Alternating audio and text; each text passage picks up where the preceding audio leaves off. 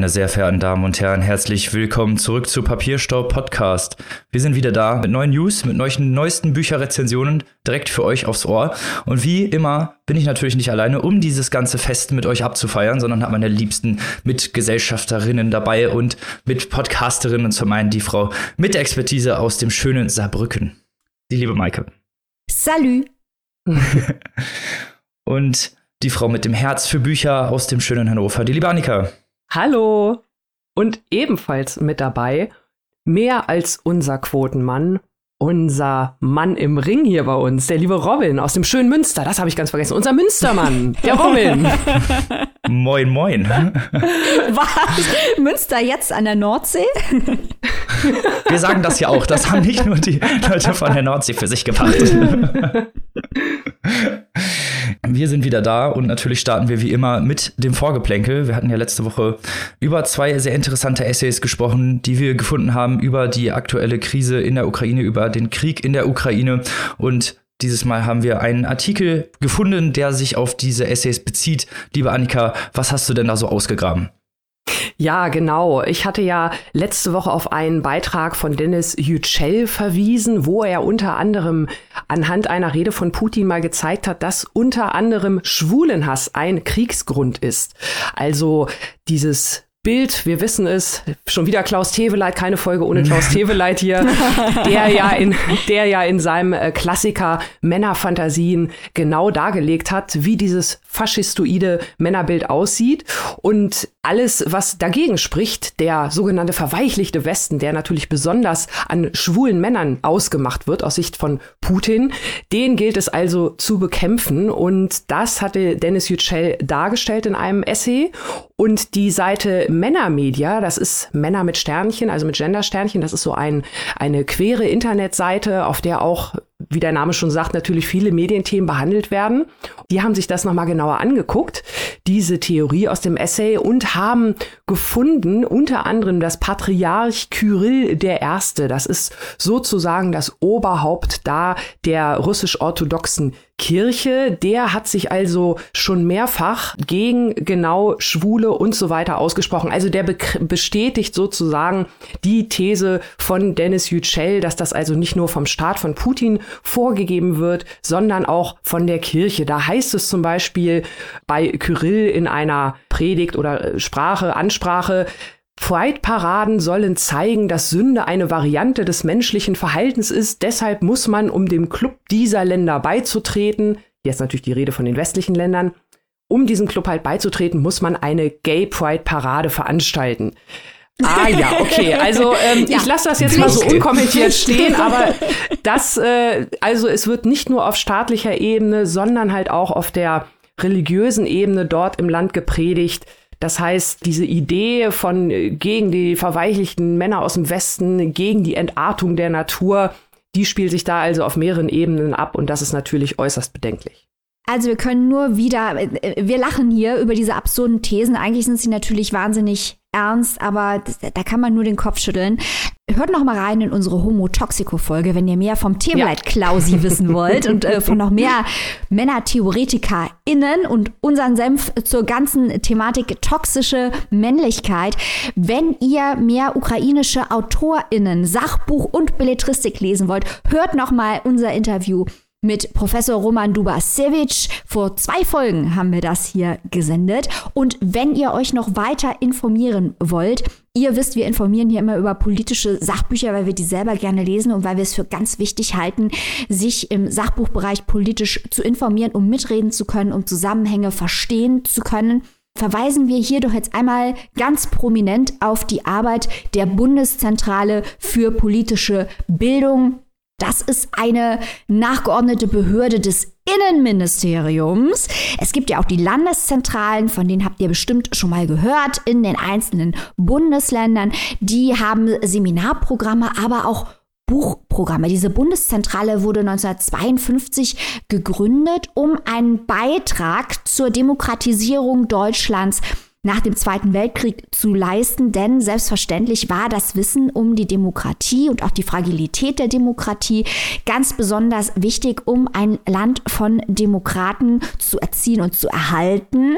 Wir empfehlen auf jeden Fall, geht mal, wir wissen nicht, wie das mit Corona momentan ist, wahrscheinlich ein bisschen schwieriger, ruft vorher an, zu euren Landeszentralen, informiert euch über die Seminare, auch über das Buchprogramm oder schaut im Internet auf die Seite der Bundeszentrale, die hat auch einen Shop, da kann man zum Beispiel das Buch, das hier immer wieder erwähnt wird, das Licht, das erlosch bestellen, auch für kleines Geld. Das ist ja alles äh, unterstützt vom Staat. Da wird ja der Druck in Sonderausgaben von bestimmten Sachbüchern wird kofinanziert, damit man für kleines Geld sich informieren kann über wichtige politische Zusammenhänge. Dort gibt es zum Beispiel auch, habe ich vor kurzem gelesen, die Schatten des Imperiums Russland seit 1991 von Martin Aust über die Situation in Russland, wo so ein kleines bisschen vorgezeichnet wird, wie es zur jetzigen Situation kam und auch ein ganz großer Schinken von Heinrich August Winkler. Wenn ihr die Presselandschaft oder auch die Radio- und Fernsehlandschaft verfolgt und natürlich im Internet schaut,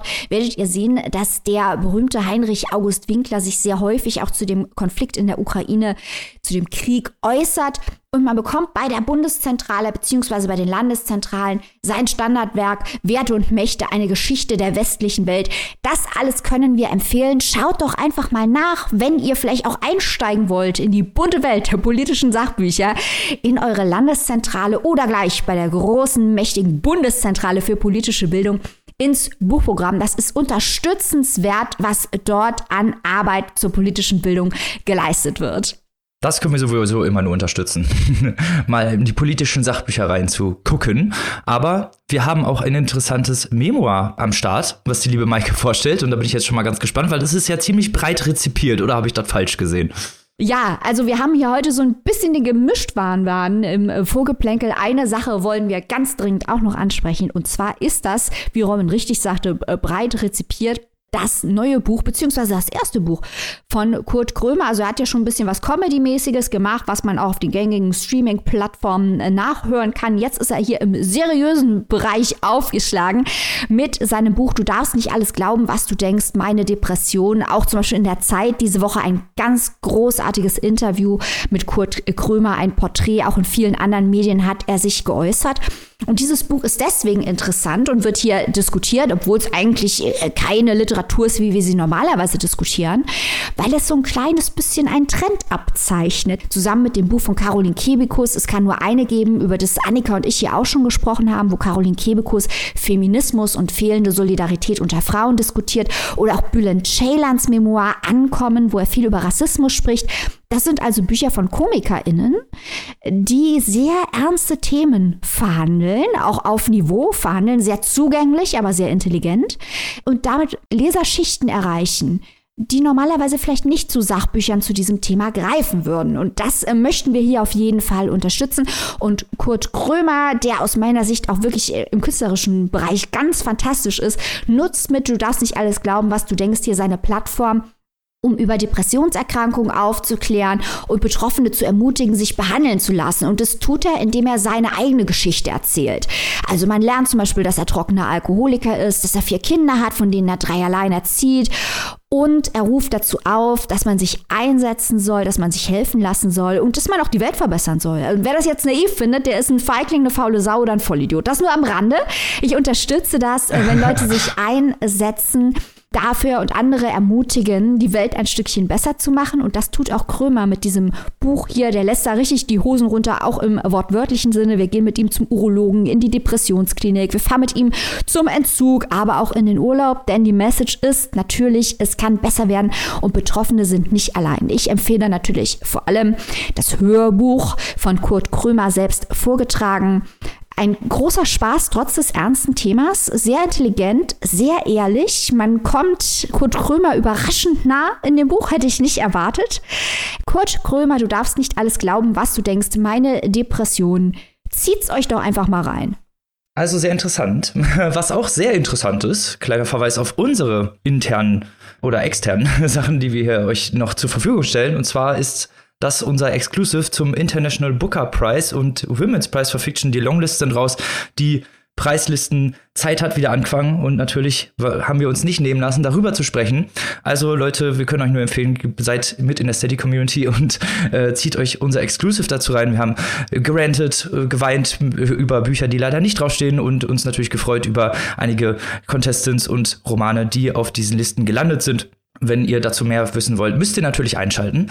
Und was wir natürlich auch an dieser Stelle nochmal erwähnen müssen, müssen natürlich, weil das ist ja unser Auftrag, ist der Buchclub, den wir am Freitag haben. Ein Buchclub über die Nachwendezeit, über die Auswirkungen der Nachwendezeit, wo wir nochmal sehr ausführlich darüber sprechen. Und das Buch, was wir haben, ist Als wir träumten von Clemens Meyer. Da sind wir schon ganz gespannt, mit unserer Community drüber zu sprechen. Das wollten wir Ihnen natürlich an dieser Stelle nochmal erwähnen.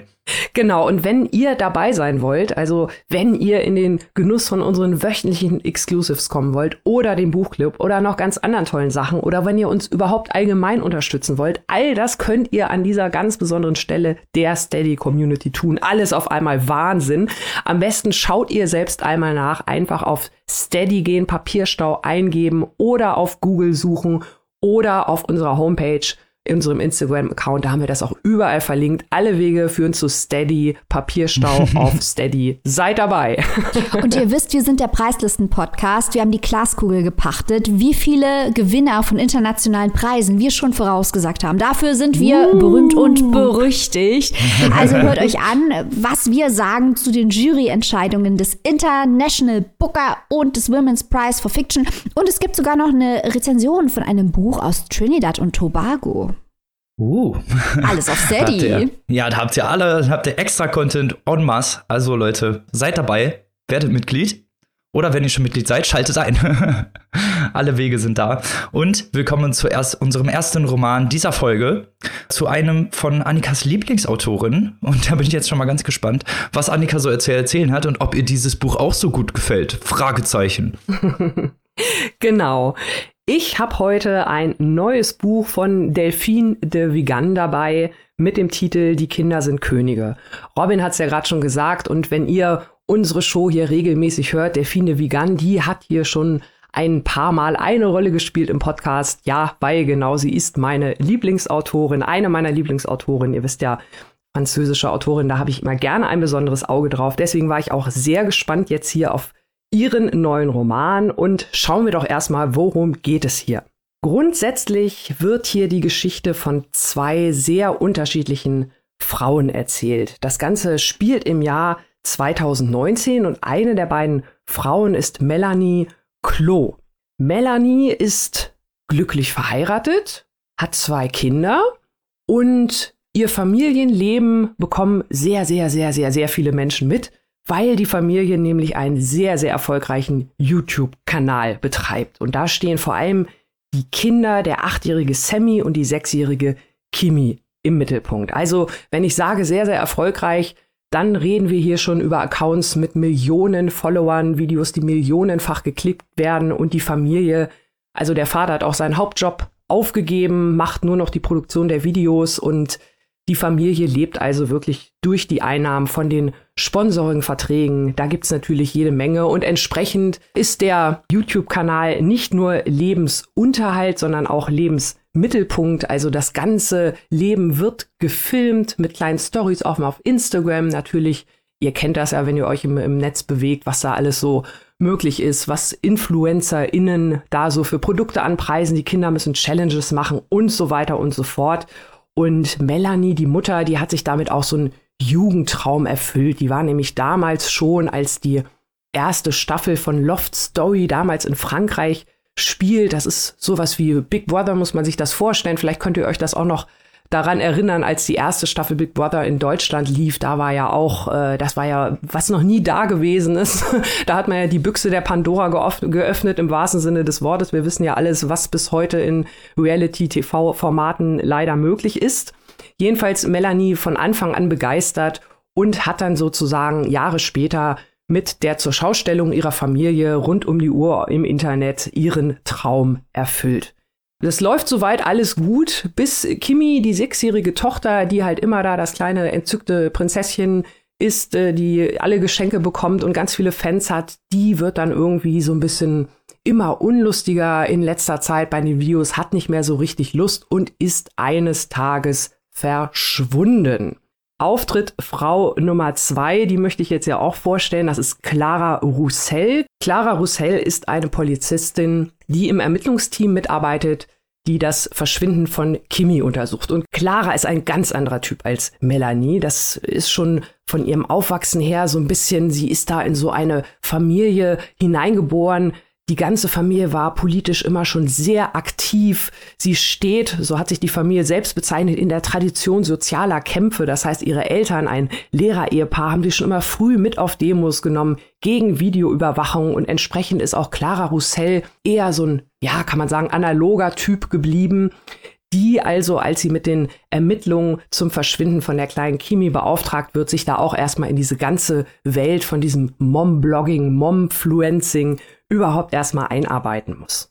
Ja, das erstmal zum Inhalt, ganz grob. Also ihr seht schon, in welche Richtung es geht. Das Mädchen ist verschwunden. Äh, es wird natürlich eine Ermittlung aufgenommen. Das Ganze entwickelt sich so ein bisschen zum Kriminalfall, aber auch zu einer großen Abhandlung über digitale Themen. Und ich möchte einmal hier noch mal kurz vorausschicken, Delphine Vigan ist wirklich meine eine meiner Lieblingsautorinnen und ich kann mich noch dran erinnern, als wir vergangen, im vergangenen Jahr auf der Buchmesse in Frankfurt waren und erfahren haben, dass dieses Buch von ihr zu dieser Thematik rauskam. Ich habe mich gefreut wie nix. Ich war vorgefreut, weil ich weiß, Delphine Vigandi hat auch schon viele andere aktuelle Themen angepackt, ob das Alkoholismus ist oder der Umgang mit alten Menschen, immer sehr nuanciert, immer sehr, sehr schön ausgearbeitet. Also kurzum, ich habe mich hier gefreut wie nix auf das Buch und ihr könnt es jetzt vielleicht schon ahnen, wurde leider bitter enttäuscht. Das muss ich vorausschicken und Enttäuschung wirklich, weil ich mir sehr, sehr viel von diesem Buch versprochen habe, aber überhaupt nicht das bekommen habe. Also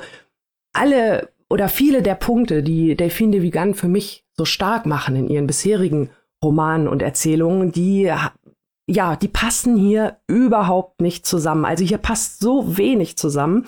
Das geht schon mal damit los. Ich habe ja gerade schon die beiden Frauen skizziert, diese beiden Hauptcharaktere, die also wirklich schwarz und weiß, äh, die digitale Melanie gegen die analoge Clara, die ist nicht nur analog, weil sie so ein bisschen so erzogen wurde, auf ihre Daten zu achten, was sie da so preisgibt im Internet oder so. Sie ist auch bei der Polizei so eine Art analoger Computer, kann man fast sagen. Sie ist nämlich mit der Prozedur beschäftigt. Also sie ist diejenige, bei der alle Fäden zusammenlaufen, die Cross- und Faktencheck und Protokoll und Projektmanagement in einem macht.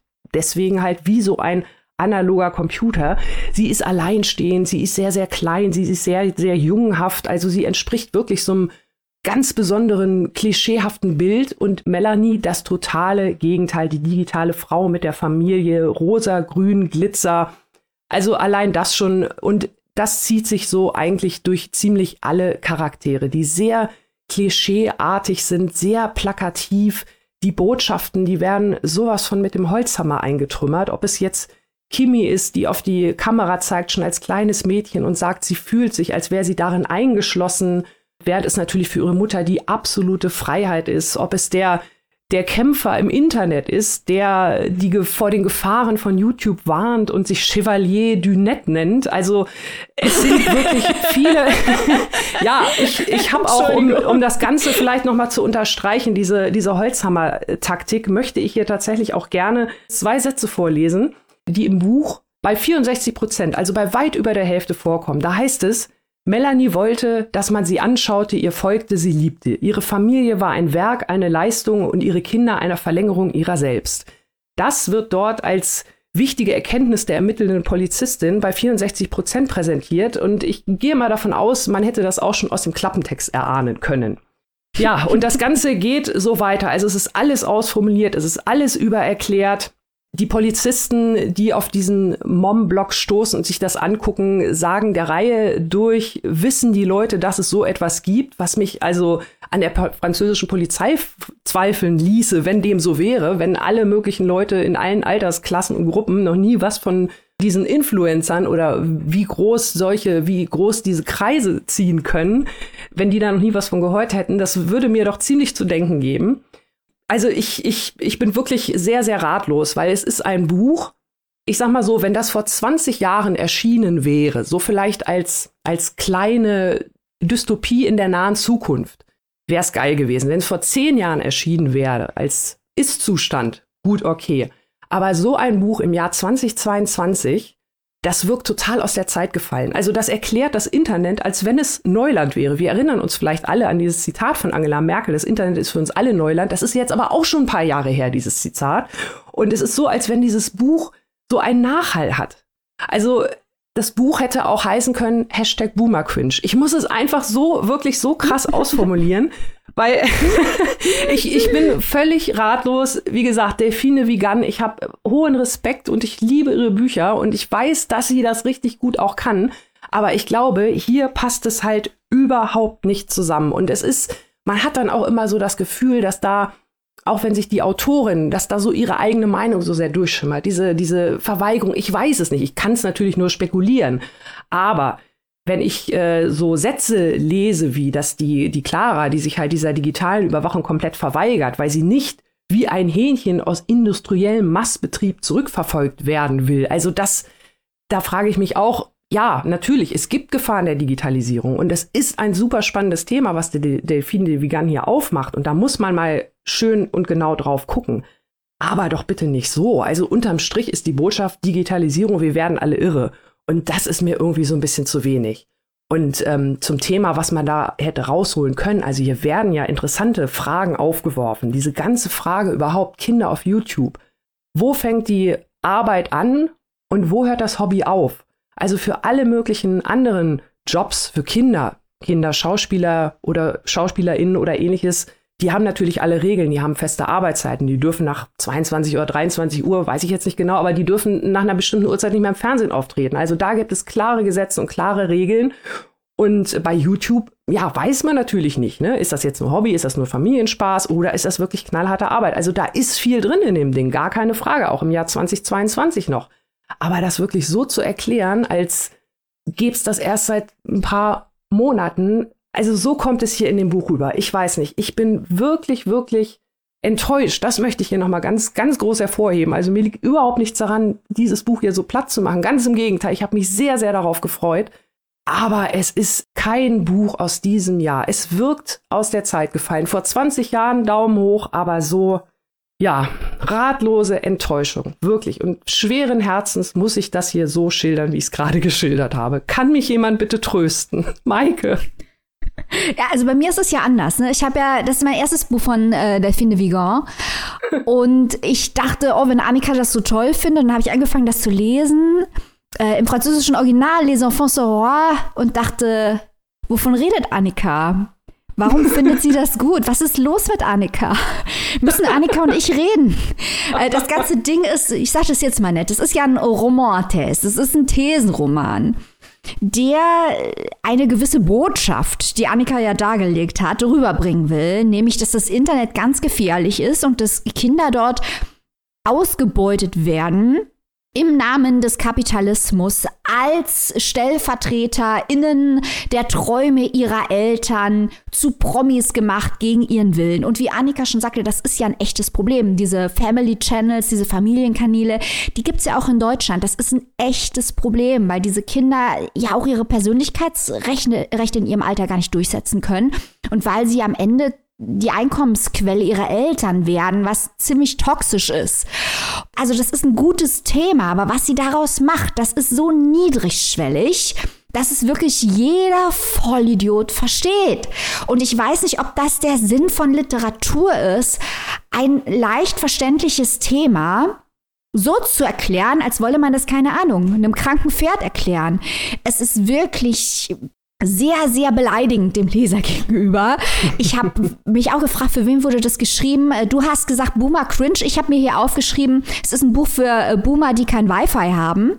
Das war, das war meine, meine ja. These, die ich hier mal aufstellen äh, wollte. Also, dass dieses Buch keine neuen soziopolitischen Einsichten liefert, ist die eine Sache. Da kann man ja auch sagen, dass Literatur dafür gar nicht da ist, sondern vielleicht eher da ist, die Gesellschaft zu reflektieren. Aber doch bitte nicht auf diesem Niveau. Und was mich auch wahnsinnig gestört hat, war die klischeehafte Darstellung der Figuren, insbesondere ja. der weiblichen Figuren. Also ja. da wird ernsthaft bei dieser Erstens mal, dass diese 33-jährige Polizistin, die natürlich kinderlos ist und nur für ihren Job lebt, weil das ist ja ein Klischee, das wir noch nie gehört haben, dass die nicht weiß, was da im Internet los ist, ist schon mal die erste Sache, die komplett unrealistisch ist. Und das nächste ist, dass in diesem Buch an mehreren Stellen ernsthaft diskutiert wird, ob diese Polizistin überhaupt in der Lage ist, nach dem verschwundenen Kind zu suchen, weil sie ist ja keine Mutter, sie weiß ja nicht, wie das ist. Und das ist eine Frage, die bei einem Mann ganz eindeutig nicht gestellt würde und die sowohl bei einem Mann als auch bei einer Frau vollkommen idiotisch ist.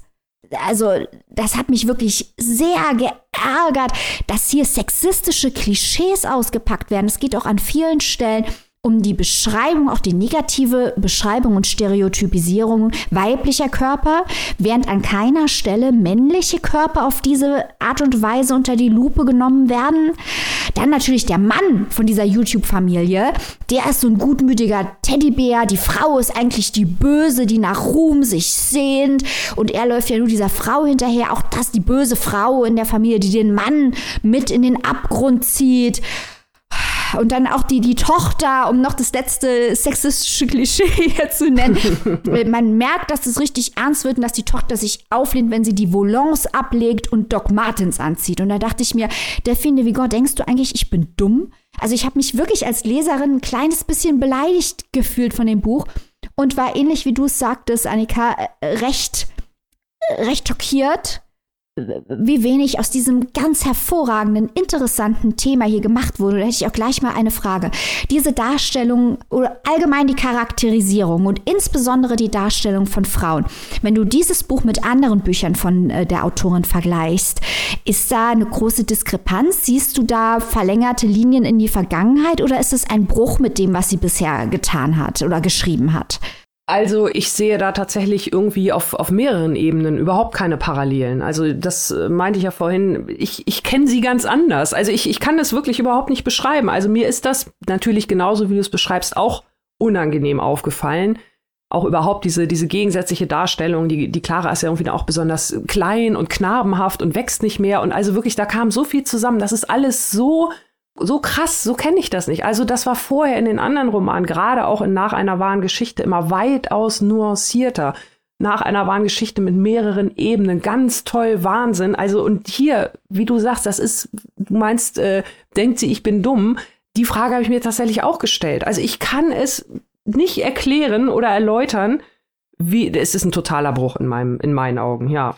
Also ich bin, das meine ich halt, ich bin echt enttäuscht und auch so ein bisschen ratlos. Ich hatte mir da wirklich, wirklich viel von erhofft.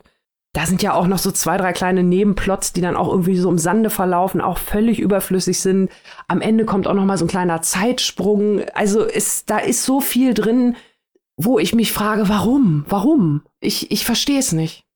Und es ist, wie gesagt, das Allerärgerlichste ist, wir beschweren uns hier ja häufig darüber, dass es zu wenige Bücher gibt, die intelligente Beiträge zu den Gesellschaft, zur Diskussion der gesellschaftlichen Auswirkungen mhm. der Digitalisierung leisten. Sowohl ja. sprachlich, ästhetisch, das macht dieses Buch auch in gar keinster Weise. Also man könnte ja die digitale Welt in der Sprache ästhetisch reflektieren. Das passiert hier überhaupt nicht. Okay, dafür kann man sich noch entscheiden. Mhm. Aber auch, was du ganz am Anfang schon angedeutet hast, dass die digitale Welt komplett als negativ abgetan wird. Damit macht ja. man es sich ja zu einfach. Und man negiert damit auch eine Tatsache, nämlich dass die digitale Welt in unser aller Leben schon eine große und auch eine wachsende Rolle spielt. Und dass die Frage ist, wie wir damit produktiv umgehen, wo wir Grenzen ziehen und eben auch Fragen stellen, wie nach Persönlichkeitsrechten und was es bedeutet, sich selbst im Netz zu vermarkten, wo man automatisch zu einer Figur wird, kennen auch wir als äh, Podcast-Personalities. Aber das ist natürlich natürlich hier wieder eine ganz andere Dimension, weil es um Kinder geht. Und man kennt das ja von den Kinderstars aus Hollywood. Und es wird eine nächste Generation von Kindern geben, die ein ähnliches Schicksal erfahren haben auf diesen Family Channels im Netz. Das ist ein ganz, ganz heißes, interessantes Thema. Warum macht man daraus nicht mehr? Also ich ich bin, ich bin ein kleines bisschen ratlos. Ich habe ein bisschen die Befürchtung, dass dieses Buch also ich glaube nicht, dass das literaturpreismäßig hier abräumen wird, das ist das eine. Äh, ich glaube aber, das ist, äh, das ist so eins dieser Bücher, die äh, Virtue Signaling betreiben. Das ist ein anderer Aspekt dieses Buches, der mir ein bisschen sauer aufgestoßen ist. Das ist das Buch, das im Internet oh Ironie, dann gezeigt wird auf Instagram und es wird gerufen, o tempora humoris für Klicks. Weil man darf das ja nicht schlecht finden, weil das Thema ist ja total wichtig und so. Und ich finde es lustig, wie solche Bücher das, was sie selbst reflektieren wollen, eigentlich nur perpetuieren. Das ist quasi noch der letzte Sargnagel an diesem Roman. Verstehst du, was ich meine? Ja, ich habe mir natürlich auch die Frage gestellt, äh, wieso. Also unterm Strich stelle ich für mich persönlich einfach fest, äh, Delfine vegan und so ein Thema, das passt einfach nicht. Punkt. So, ist, ist halt so, ne? Also von der Sprache her, genau wie du sagst, kann man sich dafür entscheiden, dann, dann äh, passt das auch. Aber hier hakt es halt an, an ganz, ganz, ganz vielen anderen Stellen es wird ja auch irgendwie so erzählt, so wechselweise von den beiden Frauen immer wieder unterbrochen mit den Vernehmungsprotokollen aus der Ermittlung, die aber eigentlich nur kleine Erklärtexte sind, wie das Internet funktioniert. Ne? Also ja, was, ist ein Un was ist ein Unboxing-Video, was ist eine Challenge? Also eh, ohne Witz, ne? da wird also genau erklärt, ne, wie ein Unboxing-Video funktioniert, wie eine Fast-Food-Challenge äh, funktioniert, wie keine Ahnung, was anderes funktioniert. Ich sag mal, ähm, fast alles kennt ihr da draußen oder kennen auch die meisten anderen Leute. Also man lebt ja trotzdem nicht irgendwie hinterm Mond oder so. Und selbst wenn man nicht irgendwas kennt, kann man das vielleicht auch noch irgendwie rausfinden. Man hat das ja auch mal in anderen Büchern, dass man irgendwelche Sachen oder Begriffe nicht kennt.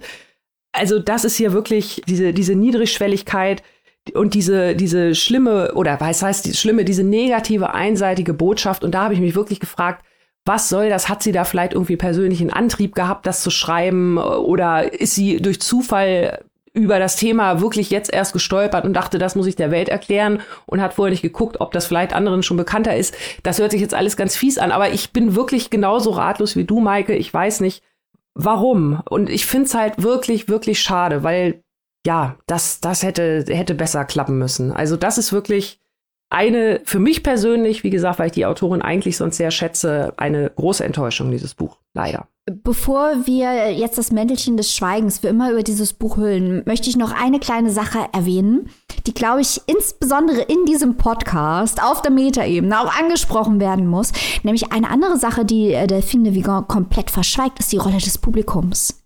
Das mhm. Publikum im Netz, in der digitalen Welt, wo auch wir stattfinden, sind diejenigen, die die Enabler der Eltern sind. Das ist auch, das ist eigentlich ein interessanter Punkt für uns alle, dass uns klar sein muss, dass das, was wir klicken, dass es das ist, was wir unterstützen und wo wir durch Werbeflüsse und so weiter Geld für geben. Und das wird gar nicht hinterfragt, dass eigentlich alle Leute, die klicken, MittäterInnen, zumindest im moralischen Sinne sind.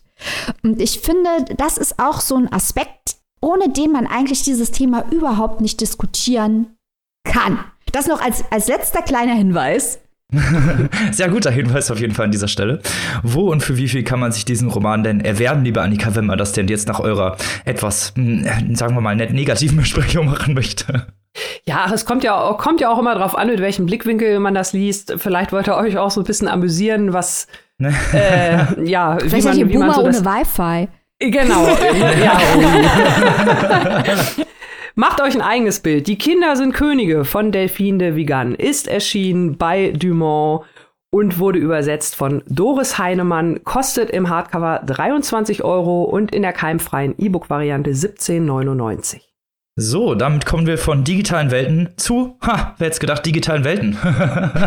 Aber ob das Ganze denn auch so umgesetzt wurde, werden wir gleich zusammen klären. Aber erstmal erzählt uns die liebe Maike, worum es in dem nächsten Roman, den wir hier besprechen, denn geht. Ja, wir reden jetzt über ein Buch, das TikTok heißt und sich mit TikTok beschäftigt, was natürlich die Frage aufwirft, ist es eigentlich plemplem oder können wir damit was anfangen? ähm, dieses Buch ist ein Beispiel für junge Literatur, die wir hier so gerne feiern bei Papierstau Podcast. Die Autorin äh, Julia von Lucado wurde 1982 in Heidelberg geboren und Irs hört hört promovierte Filmwissenschaftlerin. Ihr erster Roman wurde schon gefeiert. Die Hochhausspringerin stand auf der Shortlist für den Schweizer Buchpreis und wurde mit dem Schweizer Literaturpreis ausgezeichnet. Und der Glaskugel-Podcast sagt euch, Haltet für die nächsten Preislisten, zumindest wenn die Welt eine faire, gerechte und irgendwie noch sinnmachende ist, Ausschau auf TikTok, denn TikTok hat eine gute Art und Weise gefunden, die digitale Welt zu diskutieren und abzubilden und dabei auch einen extrem passenden, ästhetisch passenden Ton zu finden. Also nichts mit Plemplem, aber ich konnte mir einfach diese Anmoderation nicht verkneifen. Unsere Hauptfigur hier ist Almette aus Köln. Sie besucht eine teure Privatschule in Bad Godesberg. Für die Leute, die das nicht wissen, Bonn war ja früher die Hauptstadt der Bundesrepublik und die ganzen Diplomaten haben gerne mal ihre Kinder nach äh, Bad Godesberg auf die Schulen geschickt. Da sind ganz viele teure, gute Schulen.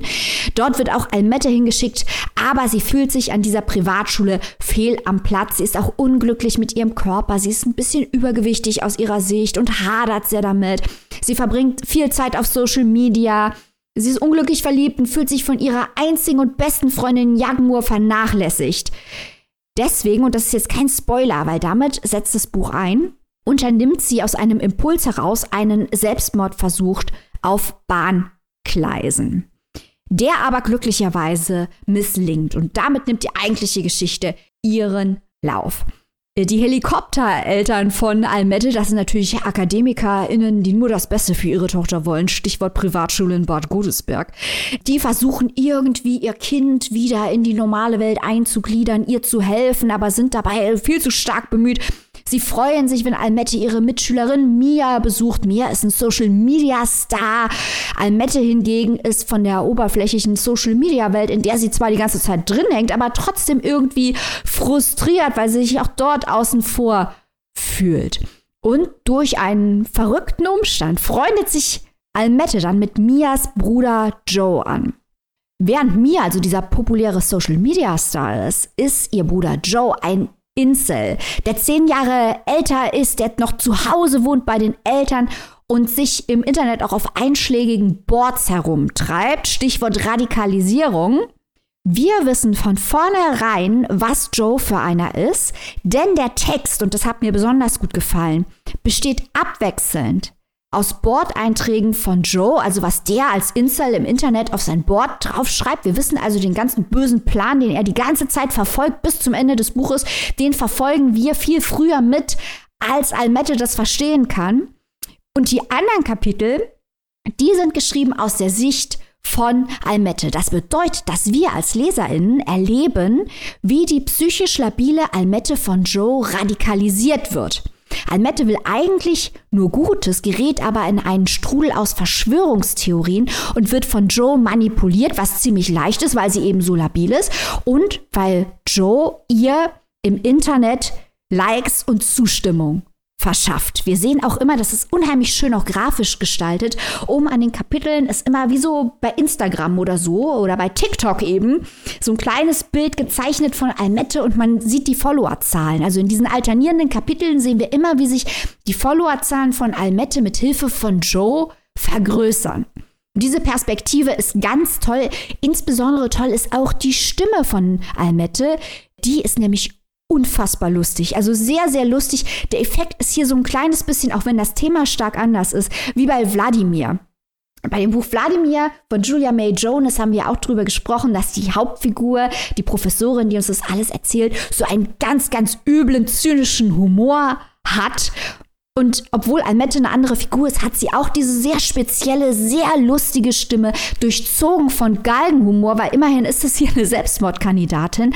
Man lacht trotzdem. Manchmal bleibt einem aber das Lachen angesichts der Geschichte von der Radikalisierung, die hier erzählt wird, aber im Halse stecken. Der Effekt ist natürlich, dass man als Leser dranbleibt und ganz, ganz viel Inhalt mitnimmt darüber, wie psychisch labile Menschen radikalisiert werden können aber diese Stimme macht es verträglich, ohne dass es die Ernsthaftigkeit des Textes und der Thematik überspielt. Und das ist eine ganz eigene Kunst, die die Autorin hier wirklich sehr gekonnt meistert. Und wir lernen auch, dass Joe zum Beispiel eine Backstory hat. Wir lernen im Verlauf des Buches, wie er überhaupt zum Incel wurde.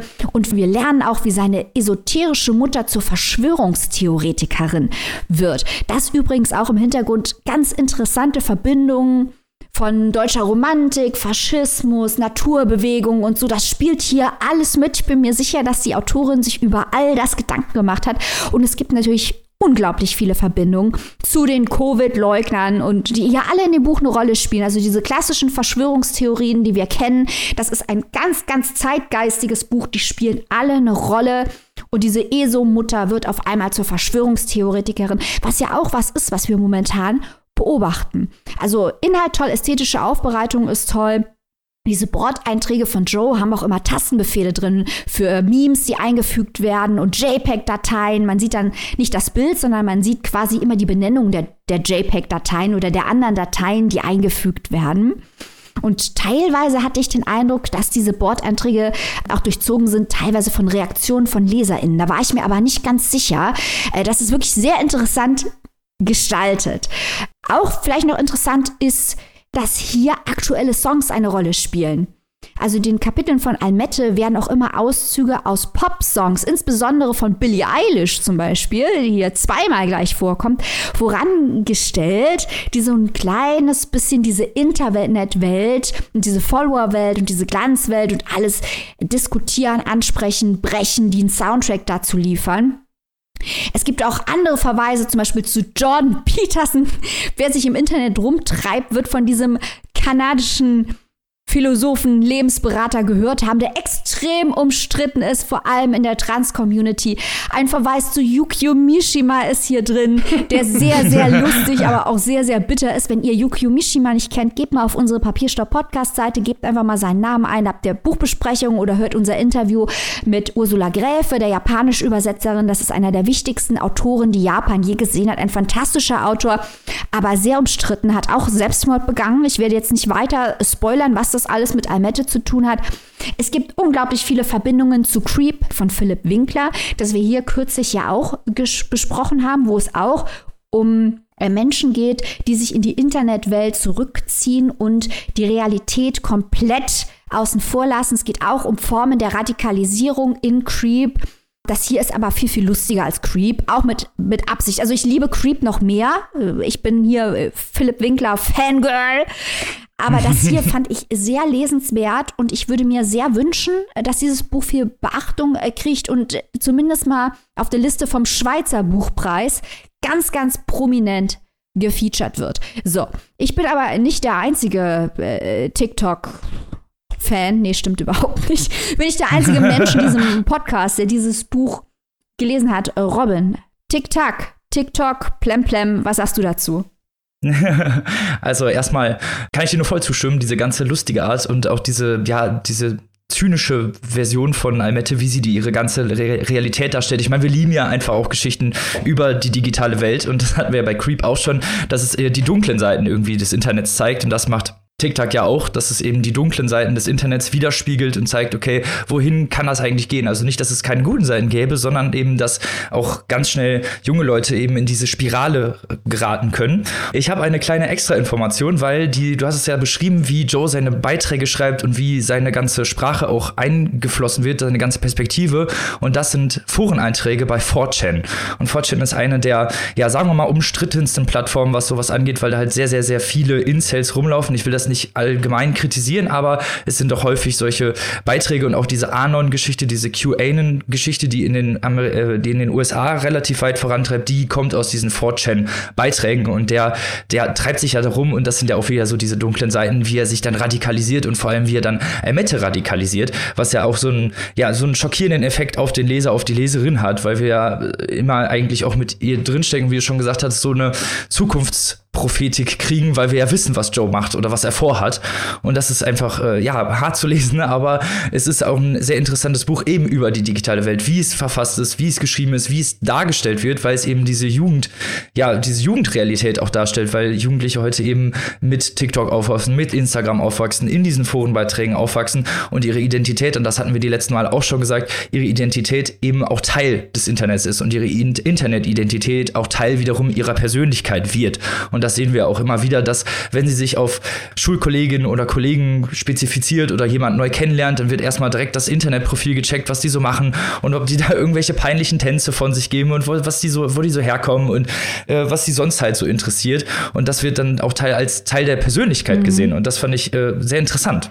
Auch dargestellt, äh, zumal es halt auch sehr, sehr viel mit so Anglizismen arbeitet und mit ganz, ganz vielen popkulturellen Anspielungen, die hier eingeflossen werden. Es hat mir sehr, sehr gut gefallen und äh, wie du es schon gesagt hast, ich glaube, dass die Autorin sehr stark danach, äh, ja, also recherchiert hat, um diese Realität auch so darzustellen, dass, ja, sie gut dargestellt wird und nicht in irgendwie in irgendeine kritische Richtung droppt. Also nicht wie jetzt Delphine de Vigan, die, wo man dann von Anfang an oder wie ihr es beschrieben habt, das Konstrukt sieht und sieht, okay, ich will hier nur eine Kritik einfügen und da das fand ich jetzt hier nicht so. Ich finde nicht, dass es so ein Schwarz-Weiß-Ding ist. Klar sieht man natürlich die schlechten Seiten und so, aber es ist, ich finde nicht, dass es so, ein, so ganz krass in, in die mit dem Holzhammer ist, sagen wir es mal so.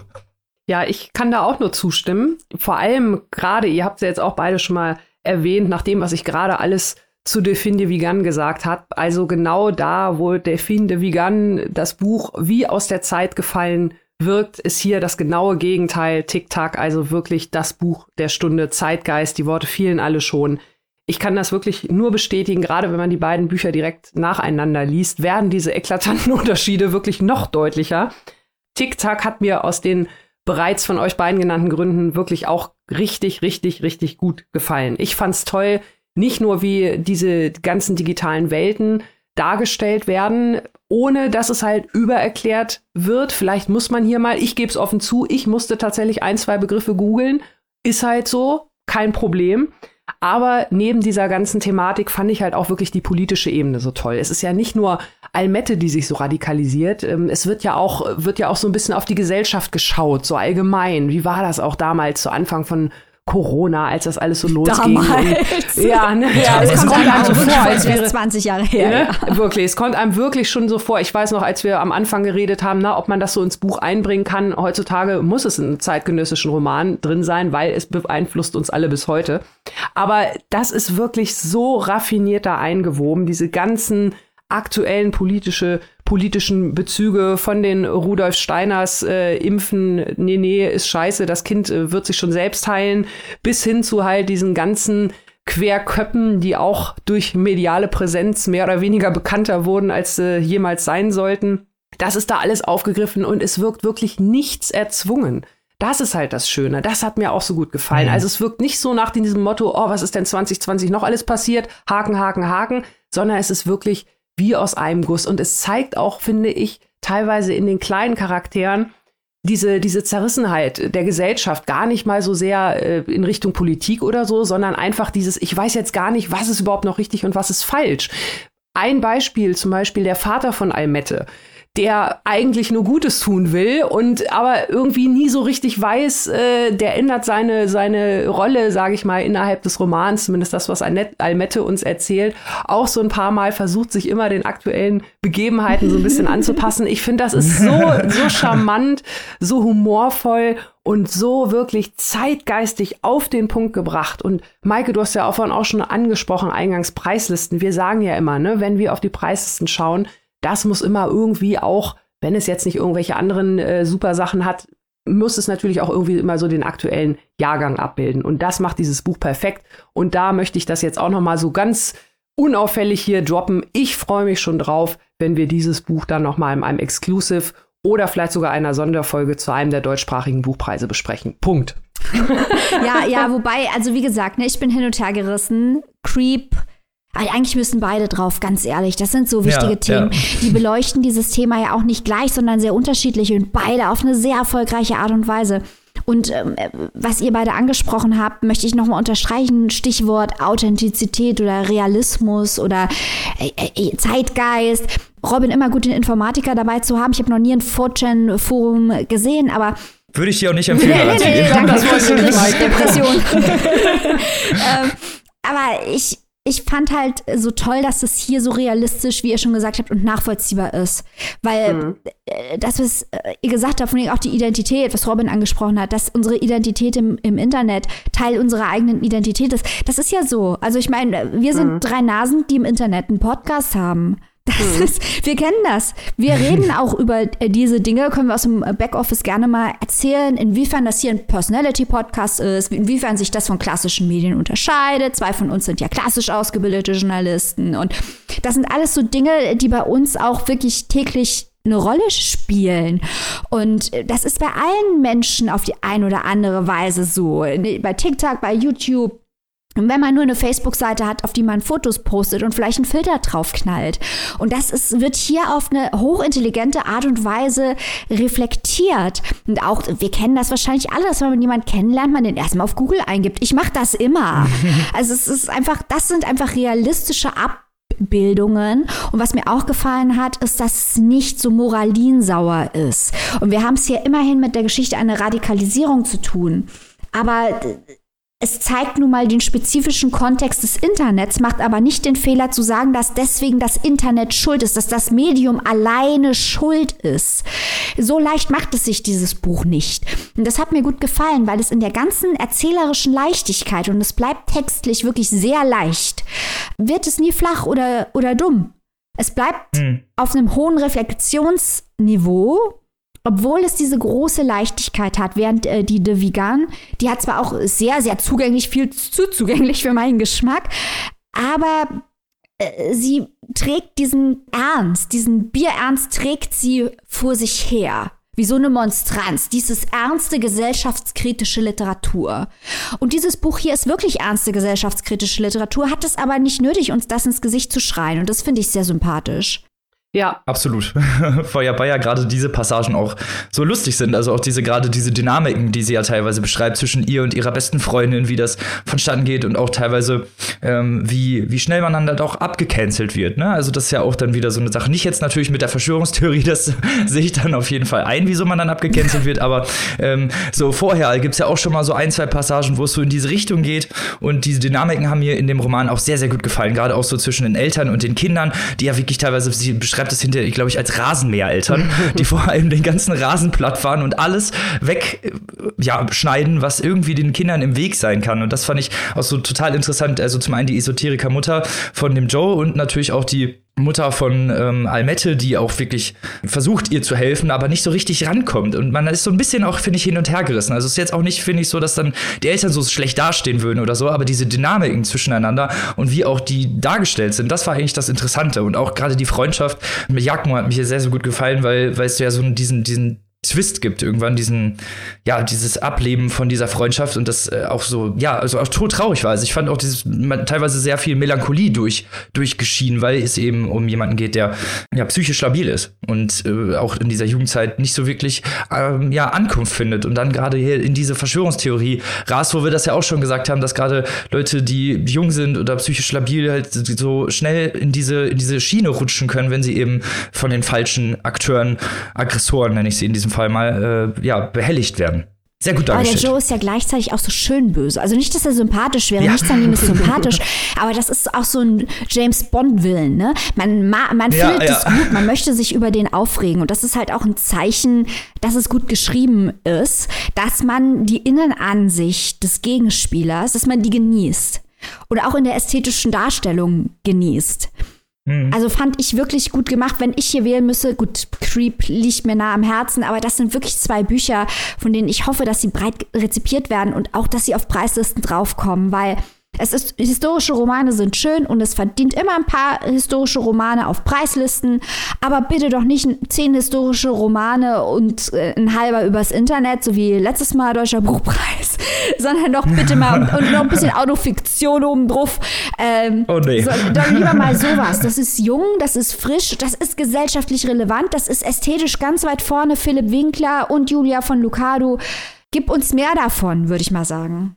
Auf jeden Fall. Ich, ich würde noch mal ganz kurz auf eine Sache zurückkommen, Maike, die du vorhin bei Delphine Vigan gesagt hast, und zwar, dass sie durchaus vielleicht negative Seiten des Internets darstellt, aber dabei auch irgendwie so das Publikum komplett außer Acht lässt. Und Julia von Lucadu macht das ja wirklich genau so, und zwar total raffiniert in so einem halben Nebensatz Almette bei ihren täglichen Social Media Aktivitäten und natürlich jemand, der viel im Internet unterwegs ist und weiblich ist, wird sich dem nicht verwehren können. Irgendwann bekommt man halt die Dickpics zugeschickt, ist so, wie es ist. Und wenn sie sagt, äh, sie hat schon mehr irrigierte Penisse in ihrem Leben gesehen als andere und dabei hat sie noch nicht mal geknutscht, dann stellt das ja genau das in wenigen Sätzen unfassbar anschaulich dar, wo die Gefahren liegen und dass halt meist die ja, die ZuschauerInnen oder diejenigen, die es halt machen. Ne? Also mhm. es ist nur, wie du es vorhin gesagt hast, es ist nicht nur das Netz selbst, sondern auch immer die andere Person, die auf dem Rechner an der Gegenüberseite sitzt. Und äh, das macht sie hier natürlich auch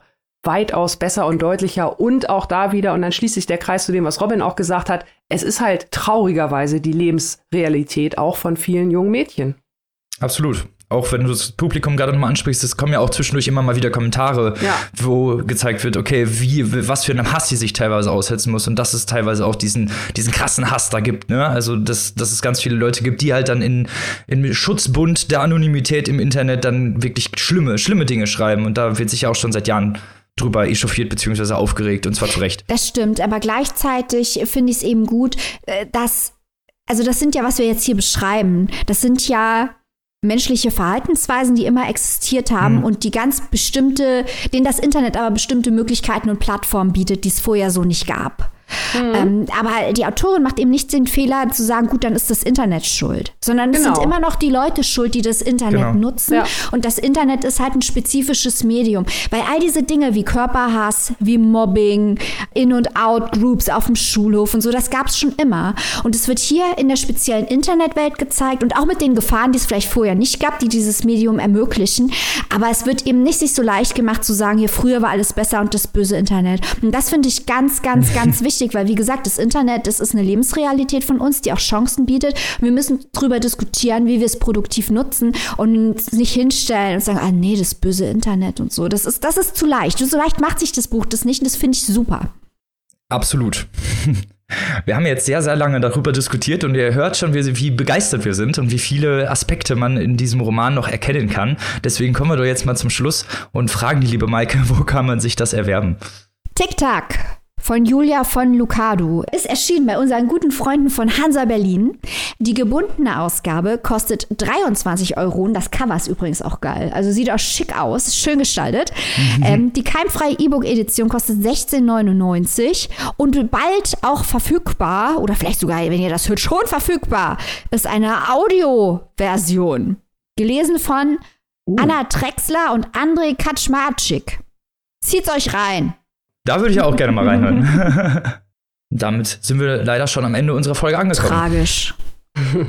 ja, gibt immer gibt böses Öhrchen, immer die, immer die Zeit. Aber wir sind natürlich nächste Woche mit einer genialen Folge wieder da und haben natürlich auch ein tolles Exclusive wieder für euch das ihr euch auf jeden Fall anhören müsst, solltet. Über den International Booker und den Women's Prize for Fiction hatten wir ja vorhin schon ein bisschen darüber gesprochen. Also, falls ihr Steady Community Mitglieder seid, beziehungsweise wollen werdet, schaltet auf jeden Fall ein und wir hören uns auf jeden Fall nächste Woche wieder, wenn Papierstau wieder voll mit Bücherrezensionen Und am Freitag ist. beim Buchclub, wenn ihr zum illustren oh, genau. Kreis äh, unserer Steady Community gehört.